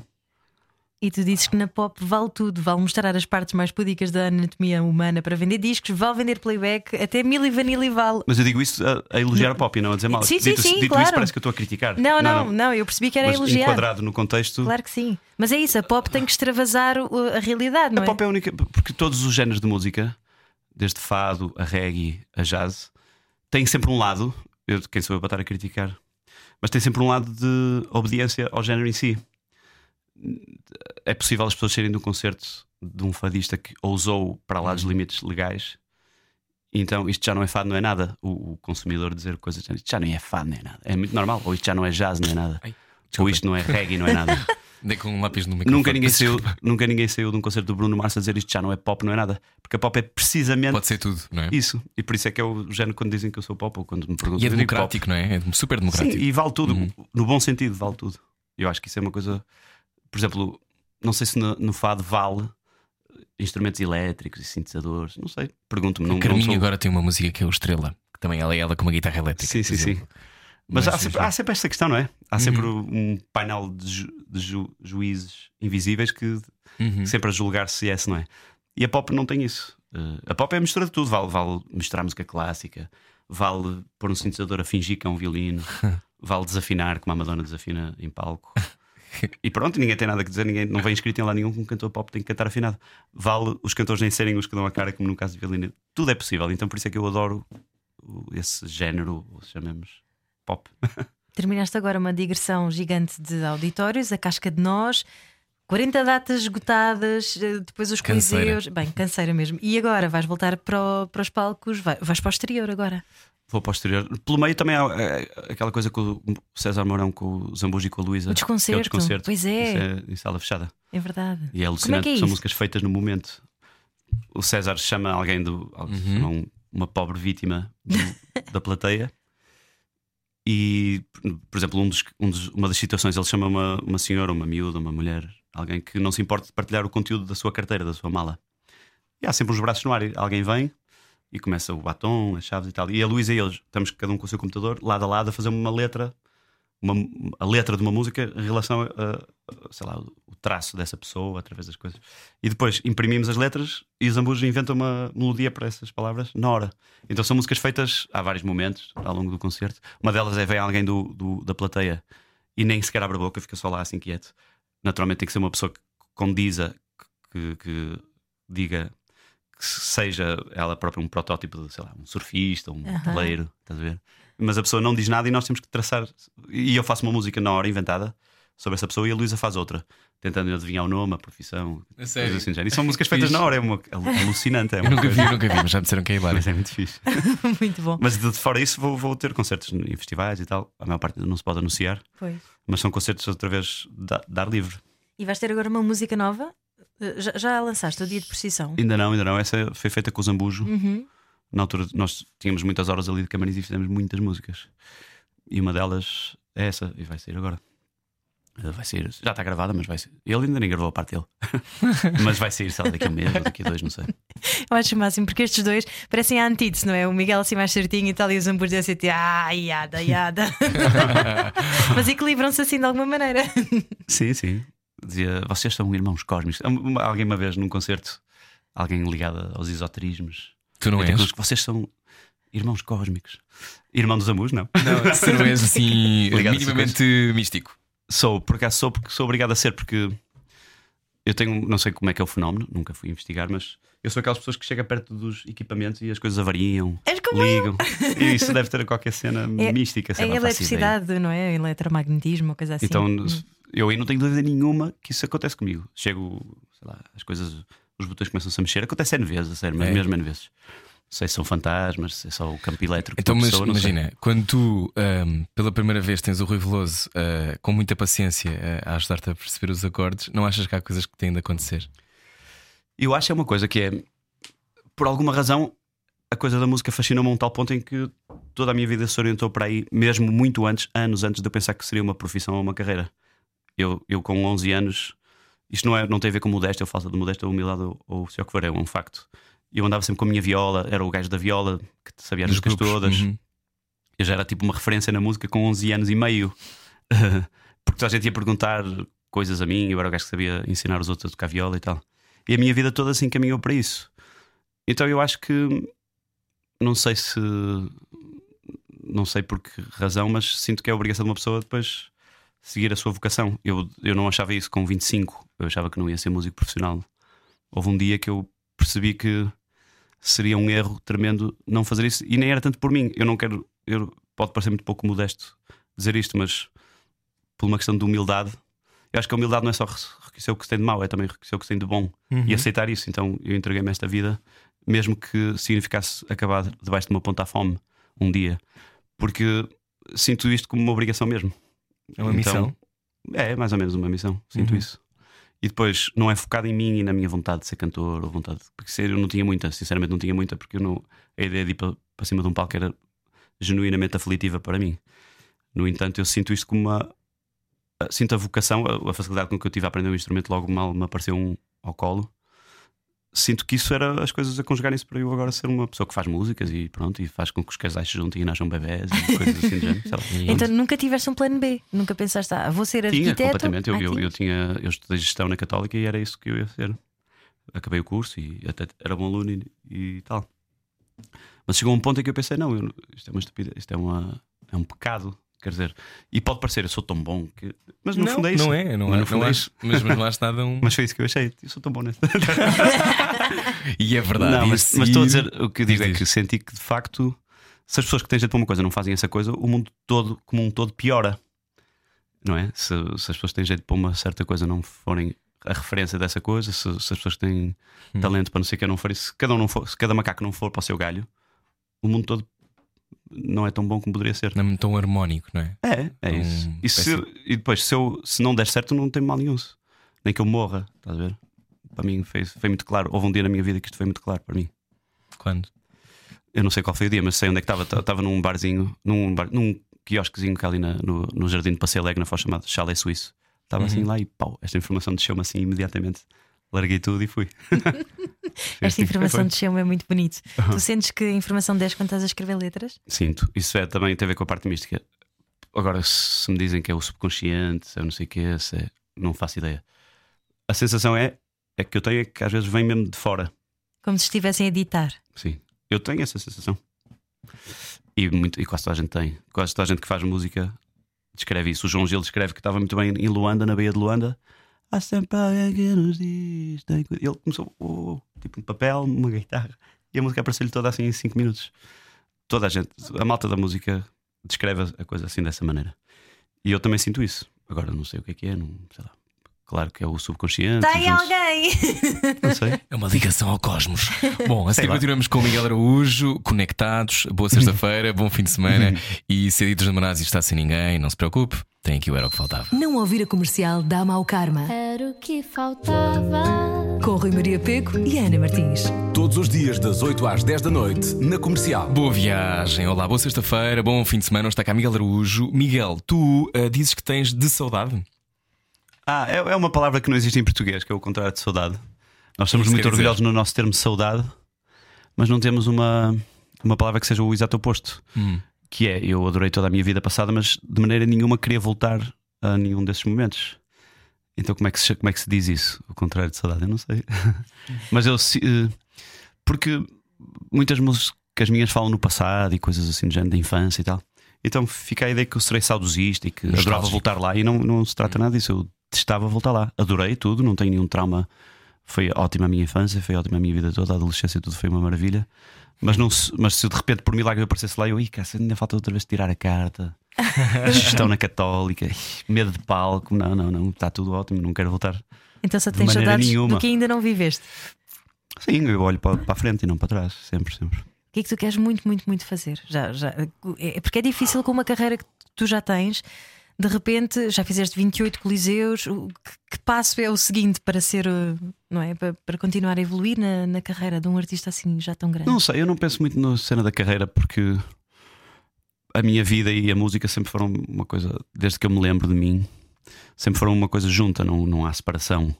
Mesmo em casa, o meu estudo é em casa, os meus filhos entram no estudo enquanto eu estou a gravar, ficam lá um bocadinho comigo, subo. A minha vida pessoal eh, e a minha criatividade e, e trabalho na música são uma coisa e uma só. Então eu não, eu não penso muito em termos de carreira. Eu, eu, eu não faço planos, nunca fiz. Eu não, não penso em, em coisas de agora encher o Mel Arena, sei lá, não, não penso nada dessas coisas, nada, nada, nada. Eu estou sempre com a mão na massa, que é o que, que eu acho que é a minha obrigação. Se aparecer uma música na minha cabeça, eu vou estar perto do instrumento, em princípio. Se não, também gravo para o telemóvel, eu subi para o telemóvel, assim, escrevo. Então ando sempre nisso. A minha vida é isso, é muito mais isso do que outra coisa do que fazer planos para. Porque sei que a música é o principal. Se A música existindo e estando lá, eu gravando-a convenientemente no meu estúdio, experimentando de uma maneira, experimentando de outra, coisa que eu só faço recentemente, de antes não tinha esse privilégio, agora já tenho. Se isso tiver, eh, tudo o resto vem, vem por consequência natural, não, não, não, faço, não tenho qualquer preocupação disso. Por isso eu não tenho assim nada que queira fazer, a não ser continuar a fazer o que eu faço, que adoro, gosto muito. E estou a adorar esta fase em que vou para o estúdio trabalhar eh, diariamente, coisa que eu não- antes não fazia. Alugava um estúdio duas semanas, ia para lá 12 horas por dia. Agora não faço disso diariamente. Vou, subo, vou de pijama, às vezes ainda Ah, fixe. subo, ando ali, cozinho uma coisinha, deixo. Então, Olha, pronto, tu dizes que, assim. que são os teus filhos eh, que não vão ser os teus filhos a dar cabo disto tudo, vão ser eles que vão livrar-nos do plástico, do açúcar e da farinha geneticamente manipulada. Ah, Não sei se são os meus filhos concretamente, mas não, eu, não, os as crianças. eu tenho muita ideia que é-nos impingido o conceito de que as coisas estão cada vez piores.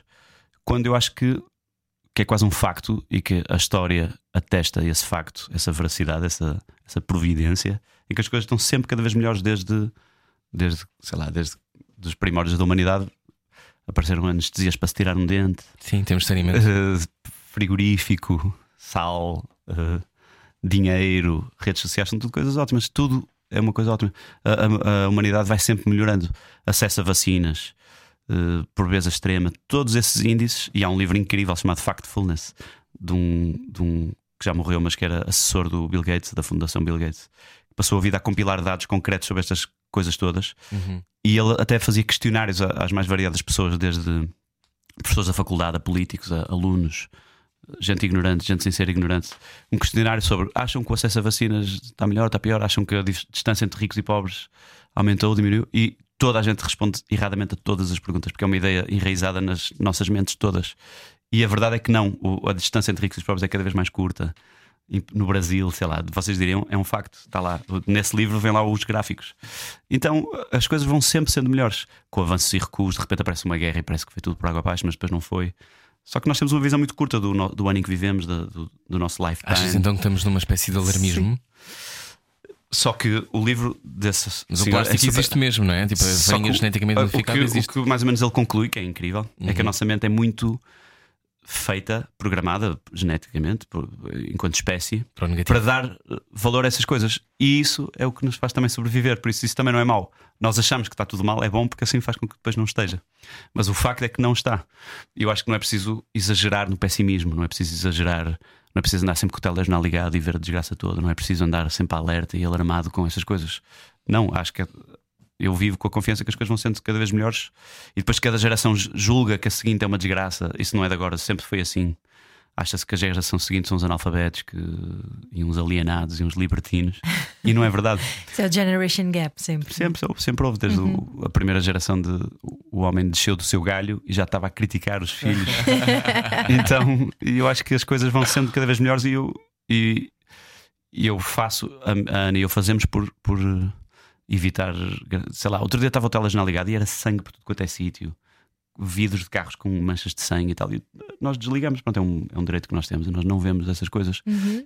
e tentamos criá-los num clima de otimismo e de, e de bem-estar e, e confiança no futuro. Eu faço a mesma coisa lá em casa com os meus miúdos. Gosto que eles se mantenham informados. Vamos- falando à mesa, ao jantar. Mas há coisas mas não, não ligo o Gritaria. telejornal. Mas Sim. é que o mundo tem essas coisas horrorosas, não é? Tipo, não é uma coisa Mas que não é se- só. Sim, Mas não é só. é verdade. Eu acho que existe de facto essa mercantilização do, do horror e da tragédia Vende mais, e vende do mais. mal. Banaliza, Vende mais. banaliza. Mas de facto existem muitas situações no mundo que não são a situação de privilégio de morar num país como Portugal, de que, que está a partir em segurança, Claro mas onde sim. eu sinto que há uma escalada. Mas tu tens que filtrar essa Sim. informação, sabes? Sim. Eles são muito pequeninos para estarem a ser expostos Ah, a imagens tão semana passado, quatro 4 anos tinham de saber, Um, um amigo deles, um, um amigo dos meus filhos, soube pela escola onde ele andava que havia um, um rapaz, é, é um colégio de freiras que ele anda, então a, a irmã Maria falou a história de um miúdo que é o Lucas, que não tem dinheiro para ir à escola, não sei mais.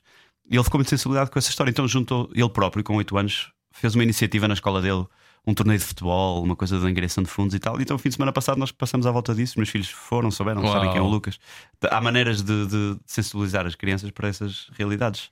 Fizemos o torneio de futebol, fizemos, eles fizeram lá uma data de coisas e conseguiu-se dinheiro para pagar os estudos desse rapaz durante não sei quantos anos. Toda a escola se mobilizou, foi incrível. Também há essa maneira. eh, Não é preciso esconder às crianças que existe fome no mundo e, Uhum. e gente que não tem acesso a vacinas, não. Agora, há maneiras de, mostrar isso. Não é? Dar a volta por cima. Pois. E até mais produtivas, não é? Uhum. Uh, Fez-se qualquer coisa de concreto. O, o miúdo, o António, com 8 anos, levantou milhares de euros para, para, para pagar os estudos desse rapaz e esse Lucas vai ter agora escolaridade, essas coisas todas. É incrível. Fixe, que história boa. Olha, hum, tu também trazes uma coisa ótima que é a música. Hum, Porquê que trouxeste isto para o Xixicama? Xixi uma Cama, que é uma música- canção de embalar para as É a música com que eu adormeço a minha filha e tem bastante eficácia. Ela adormece mesmo. Eu não sei se quem nos está a ouvir, se estiver a conduzir, não sei se será por dentro encostar ou assim, não vai a eficácia ser igual ao que é com a minha filha. Mas quem nos estiver a ouvir e tiver visto a novela Rock Santeiro, provavelmente vai ficar com um quentinho no coração, Talvez, não é? espero que sim. É, acho, acho que é uma música que quem tiver 37 anos para cima conhece de certeza absoluta. Quem tiver 37 anos para baixo, quase certeza que não conhece. Mas é uma música linda do Dominguinhos, cantada pela Elba Ramalho e agora cantada por mim, para a minha filha e para quem nos estiver a ouvir. Então, no Xixicama, Xixicama. O Vitinho da Rádio. não ainda o jingle. de volta para o aconchego, é o Miguel Araújo na rádio comercial. Para ouvir agora. Estou de volta para o meu aconchego Trazendo na mala bastante saudade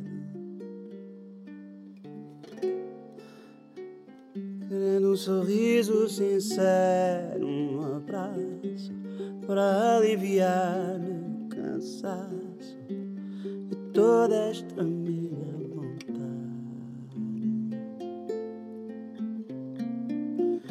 Que bom poder estar contigo de novo, roçando teu corpo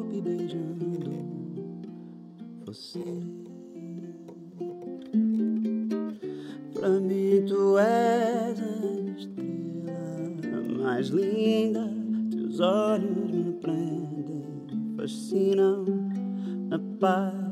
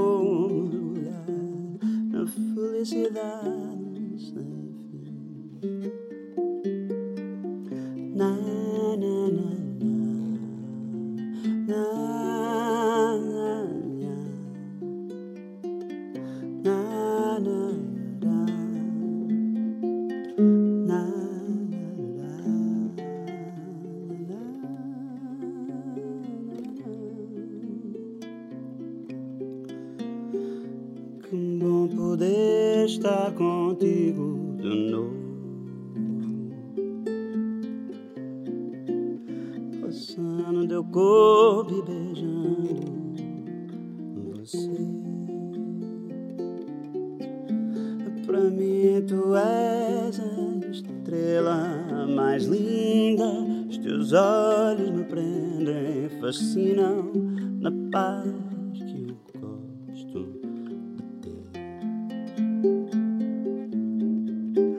É ficar sem você de vez em quando.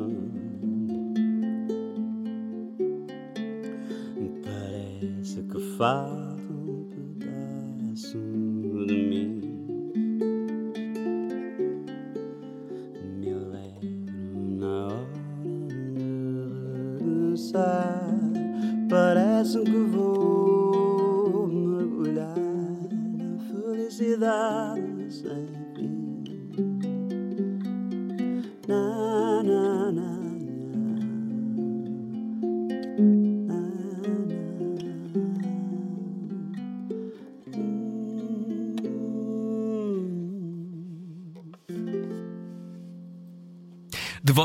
aconchego, então. Que Espero que não tenha bonito, adormecido que ao volante. doçura. Na rádio comercial, eh, Dominguinhos é o autor, não é? Sim.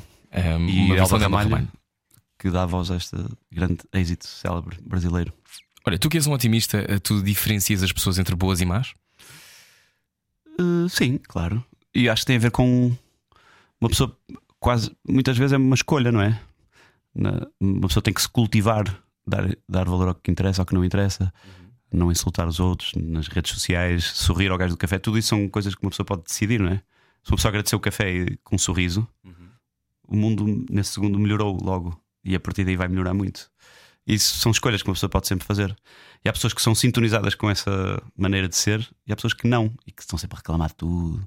E depois eu intimamente julgo, não sei porquê, mas acho mesmo que as coisas boas atraem coisas boas e atraem coisas boas e as coisas más atraem coisas más. Então os refilões e tal, que são os gajos que depois batem com o carro, que a polícia bloqueia-lhes a roda de trás. Sim. E as pessoas que são É um simpáticas. rolo, é? sim, e dá vai- para se decidir, uma pessoa Eu pode vou sempre vibrar decidir. numa frequência negativa. Mas uma Olá, pessoa pode olá. sempre decidir, eu acho, e, e pode afastar os maus pensamentos. Não, não quero pensar assim, não quero ser o gajo que vai agora refilar. Porque não há santos nem demónios. As pessoas, todos nós temos as duas coisas dentro de nós. E pode sempre, uma pessoa pode sempre decidir não ir mandar comentários horrorosos para a internet. Não... Por exemplo, experimente. sim, sim. Vamos olhar experimente. então para os dilemas morais da rádio comercial. Cortar os pecados, edição de hoje com Miguel Araújo. Cortar aos pecados. A Rádio Comercial quer saber o estado anímico dos portugueses num jogo de dilemas morais. Boa viagem com rádio comercial. Olá, agora vamos jogar a Cortar os pecados, um jogo de dilemas morais. De dilemas morais e hoje que é dia dos namorados, aproveite e dê asa ao pecado também. Ai, Helena, Ana, sempre esse, esse ácido disfarçado. Bom, eh, connosco hoje está o Miguel Araújo. Primeiro, dilema moral. Vamos, isto tem a ver com o contrato discográfico. Hum, propõe-te. Hum, Espera a aí, trilha? estou à E procura. Espera? Ai, que eu pus os dois jingles. Mas está aqui a trilha, faz, faz um bocadinho de sapateado. Tan, tan, tan, tan, tan, Podes fazer uma pergunta, sei lá, ao Miguel Araújo que está cá, por exemplo. Miguel Araújo, que estás cá. Então, ah, o que é que Já tá. almoçaste hoje? Ah, bom. Sim, ok, propõe-te um contrato discográfico inacreditável, assim daqueles mesmo à antiga, sabes? Pá, milhões.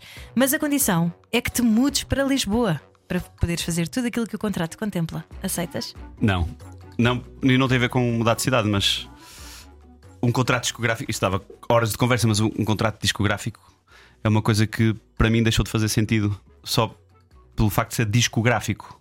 Eu acho que a música popular está a mudar de tal maneira em que o disco vai deixar de ser o conceito central da, da edição musical, não é? Eu tive um contrato discográfico que era por três discos e ao terceiro disco eh, não renovei porque eu agora estou muito interessado criativamente, artisticamente e também comercialmente, tudo isso, a lançar só música a música. Então um contrato discográfico, por natureza, não, não prevê tal coisa. Por isso eu não tinha a ver com a vir para Lisboa, tinha a ver com ser um, ao ser um contrato discográfico eu já estava fora. Isso é muito interessante, mas tu achas que o disco morreu? O conceito de álbum? Não, acho que não. Da mesma maneira que o cachimbo também não morreu e as carroças também não morreram. As coisas não morrem. Deixam de ser o, o veículo principal, não é? Deixam de ser a norma. Obsoletos, ok. Não, deixa que vai. Muita gente lança discos e vai continuar a existir. Não sei se o CD sobre- irá sobreviver, mas o vinil com certeza que não morreu. A própria cassete dá aí uns lives de ter criado alguma saudade e há umas edições em cassete e tal. O CD não, é assim uma coisa meio real de plástico que as pessoas não ficaram muito afeiçoadas, eu acho. Mas a cena de editar 12 músicas de uma vez é uma coisa muito recente, é uma coisa de 1960 e pouco. Até lá era, a norma eram os singles. E foi uma questão comercial, mercantilista, de economicista, de fazer uma coisa um bocadinho maior e pôr logo 12 de uma vez. Isso foi se instalando como a norma autoral e editorial de- dos artistas. Eu agora contesto isso porque criativamente está-me a dar imensa pica fazer como fiz com esta. Trabalhar numa música e ser ela o, o conceito, o objeto artístico é essa canção. Depois vem o ciclo de uma próxima. Então pensar na capa do single, no vídeo, na promoção, no, ensaiar a música, lançá-la e depois daqui a dois ou três meses, ou quatro, ou uma semana, ou um ano, não interessa, outra. Então a, a minha edição musical vai passar a ser muito mais por aí do que pela cena do conceito de disco. Eu acho que o conceito de disco, enquanto norma, sim, já está, nota-se nitidamente que está a cair. E daqui a Eu não vejo 60 essas coisas anos, como lamentáveis, eu vejo essas coisas como ótimas perspectivas de futuro, mais abrangentes, mais generosas. Cada um faz o que quiser, quem lançar um disco lança, quem não mais autênticas também, não é? Sim, é como. Apetece é fazer uma cada um- música, não te apetece fazer 12? Exatamente, exatamente. Uhum. Muito menos. Depois as músicas têm que se sujeitar umas às outras de alguma maneira. Tem que se andar ali a pastorear as 12 em rebanho. isso é muito, muito. Pode ser muito angustiante e para mim sempre foi muito angustiante isso. Então agora pensar na música como uma coisa acabada em si, em que não tem que prestar contas às 11 que estão ao lado, para mim é muito fascinante. Bom, falando em pastoreio, vamos à, à segunda pergunta. Imagina que as tuas plateias eram constituídas por pessoas que nunca batiam palmas, mas as que batiam eram sempre pessoas que tu não gostavas nada. Deixavas de tocar ao vivo. Não, acho que não. acho que não. Imagina, na primeira fila estava aquela pessoa que tu não vais nada à bola. Eu, para mim, eu, tava, eu era a pessoa ideal para isso acontecer porque eu não olho para as pessoas, eu, não- eu olho por cima. Eu, se olhar para as caras, desconcentro-me imediatamente. Muito mais sobre uma pessoa que eu conheço, independentemente de gostar ou não. Já te aconteceu uma se eu que tu. se eu Hum. o meu pai, que eu adoro, e vejo ali o meu pai, eu desconcentro-me logo, engano-me na letra. Eu por acaso também sou assim. Então eu não, eu não posso olhar. Esquece-me logo o que é que estou a fazer. Ah, o que é que eu estou aqui a fazer? Então eu olho através já te aconteceu de repente saberes que há uma pessoa com quem pá, tu não vais nada à bola que adora a tua música? Uh, não sei, mas eu não, não tenho assim pessoas que, que não, não tenho assim Tu és um people's ódios. person, não é? Tu, tu gostas de toda a gente. Sim, mais ou menos, não tenho assim grandes ódios. Mas mesmo não tenho. Ok, então pronto. Terceiro e último dilema. Ora bem, pedem-te para seres produtor de um novo artista, um miúdo que está a estourar ahm, todas as suas poupanças naquela gravação. O teu ouvido musical sabe que o artista não dá assim uma para a caixa e que está a insistir numa coisa que se calhar não vai valer a pena. Dizes-lhe para ele ir ter lições de música ou cumpres na mesma o teu trabalho? Eu não sei, eu não sou produtor, eu nunca produzi assim nenhum disco que não seja meu. Mas um dia vai ser. Mas pronto, eu in- interpreto essa pergunta como, sei lá, outra coisa qualquer, sei lá, eh, ajudar na gravação de alguma maneira ou isso. E de repente vejo que a pessoa ali não, não tem algumas falhas. Era capaz de dizer, sim. E era capaz de dar o meu exemplo das falhas que eu também tive que superar e, e o que é que custou aprender a cantar e tal. Era capaz Por exemplo, tu estavas a dizer em off que tu cantavas num tom acima do teu. Sim, para já nunca cantava, nunca fui das pessoas que cantava, eu tocava e quem estava. E depois havia sempre alguém que se oferecia para cantar, ou não há estrelas no céu, nunca aí era eu, ou sei lá, o Against All Odds, fosse, fosse há sempre alguém que se avança e que eu canto. Geralmente são os que cantam pior. Mas eu nunca fui. Mas a cena é que. Sim, eu canto à frente de toda a gente. Vejam-me cantar. Exato. É sempre Aquelas assim. pessoas que pedem para cantar nos anos e. Olha, mas de vez em quando aparecem pessoas tipo o Fernando Daniel. Canto é incrível. Olha, eu estava a contar a história que uma vez eu estava a tocar isto reja lá nas festas da cidade, saí para o encore e veio ter um puto comigo que saltou pelas grades, não sei como é que ele arranjou maneira de ir lá para trás. Deixa-me cantar uma música para a minha namorada. E eu achei o à vontade dele de tal maneira que sim, que emprestei-lhe a minha guitarra e ele foi. E era o Fernando Daniel, isto há Não. 10 anos. Ele era, não era nada. já cantava muito mais. Ah, Cantava incrivelmente já cantava bem. incrível. E envergonhou-me. que a vida dá! Cortar aos pecados. falamos sobre isso. Outro dia encontrei, conversamos sobre Aos isso. pecados. A Rádio Comercial quer saber o estado anímico dos portugueses num jogo de dilemas morais. Estavas a dizer que o encontraste e falaram sobre isso. Sim, sim, sim. Ele lembrava-se. Que giro, o Fernando tam- também vai ao nosso programa na próxima semana. Pois é. Bom, entretanto, aqui isto já foi muito bom, já conversámos muito, as pessoas querem ir agora fazer amor, portanto, depois deste, deste programa. Ahm, Miguel, quais são os teus próximos passos assim nos próximos tempos que para termos. Vais ter um podcast? eh, Sim, com o Nuno e com a Ana Uhum. Bacalhau e com o Nuno Marco e a Ana Bacalhau. Chama-se Tudo o que eu aprendi com as canções. Hum, Desconcerto. o desconcerto com o Sobral. César Mourão, António Zambujo e Luísa Sobral nos Coliseus. Hum, E a próxima música? a próxima música já está gravada. A minha parte é do Zambujo ainda não, mas é com o Zambujo, uma música que nós fizemos em 2016 nos Camarins. Chama-se O Dia da Procissão e irá sair a seu tempo. Mas eh, eu tenho dedicado assim a, a boa parte dos meus dias a, a ir para o estúdio gravar as dezenas de músicas que eu tenho acumuladas que existem apenas em versões rascas de telemóvel. E, então eu estou a ver se as dignifico através do, de um trabalho diário que estou ali com o Bruno Pereira comigo e com o João André a produzir. E temos ido todos os dias para o estúdio gravar as músicas. Eu já tenho para aí umas 12 gravadas, ainda não tenho eh, projetos de edição para elas, mas todas elas irão sair a seu tempo de uma maneira ou de outra, não sei como. Mas, mas é isso que eu tenho feito: é, é caprichar. É uma coisa que eu sempre senti que fiquei um bocadinho aquém, sinceramente. Foi na gravação oficial das minhas músicas. Não era o meu dia. Uh, num, sei lá, Não estavas completamente à não estava vontade. para cantar. Mas isso é porque és palco, perfeccionista. Não, sei lá, não, não- não- nunca. Estavas fanhoso. Muitas vezes, eu, sou, eu tenho muita tendência para fanhos isso. Eh, há um disco que eu adoro as músicas e detesto a minha voz, que é o de 2014, que eu estava simplesmente com uma sinusite, não havia maneira, era aqueles dias que eu tinha para gravar. e estou constipado em todas as músicas, eu detesto ouvir essas músicas nesse disco. Mas, ou seja, sinto, sinto que sempre de alguma maneira nunca me dediquei tanto, nem tinha condições para isso, mas nunca me dediquei tanto à gravação oficial, ao registro oficial, na pedra, de uma música da minha autoria. Tanto quanto me dediquei a fazê-la, não é? A escrever, que sou, eu sou muito caprichado, dou mil voltas, faço, faço porque fico o melhor possível, mas nas gravações nunca aconteceu. Mas agora está finalmente a acontecer e as músicas só vão sair quando eu achar que estão boas. Esta outra vez a dançar está ótima, Eh, por isso não é essa cena do perfeccionismo e tal. E estou a gravar várias, estou a gravar, já, já tenho para aí umas 15 gravadas, 12, 15, não E sei. vais cantar para, para fechar, porque estás aí com agarrado ao teu ukulele, guitarrele. Não sei? Guitarrele. Já não está assim muito afinado. Está meio desafinado. Mas pronto, então é isso que eu tenho feito da minha vida. Eh, Os meus planos têm sido continuar a, a gravar as músicas e pronto. E depois vai começar a temporada de concertos, já tenho muitos marcados. E pronto, a minha vida é isto. Eu adoro o que faço e não, e não me queixo nada. E vai, Nem nós. Então vai-te embora, vai, vai de volta para, para o teu porto que os teus Para o filhos estão à espera. Vai, vai. vai de volta para o teu conchego. Radiocomercial.ol.pt para ouvir a conversa inteira com Miguel Araújo. Também pode ir ao nosso YouTube ver os vídeos das atuações. é? Sim, três Mas, músicas. Esquecemos de uma coisa em relação à primeira Diz, diz. pergunta: é que eu já morei em Lisboa durante 3 anos. E Então não gostaste? teve a ver com nenhum contrato discográfico. Adorei, adorei, adorei. Foi quando eu conheci a Ana, ela, apesar de ser do Porto, ela morava cá e eu vim morar com ela. Ah, e estive na casa dela. Ah. E tive assim três anos depois nasceu o Joaquim, nosso primeiro filho, Ah, ele nasceu cá. e voltámos para o Porto, que é onde temos as famílias e tal. Pois, para dar o apoio familiar. É Uhum. Mas as pessoas cruzam sempre, mesmo as do Porto, em Lisboa, cruzam sempre. Bom, É Miguel uma erva Araújo, daninha que se dá em qualquer clima. radiocomercial.ol.pt, boa viagem, nós já voltamos. Tenham um ótimo dia dos namorados. E este é o Era o que Faltava. Não ouvir a comercial dá mau karma. Era o que faltava. Com Rui Maria Peco e Ana Martins. Todos os dias das 8 às 10 da noite na Comercial.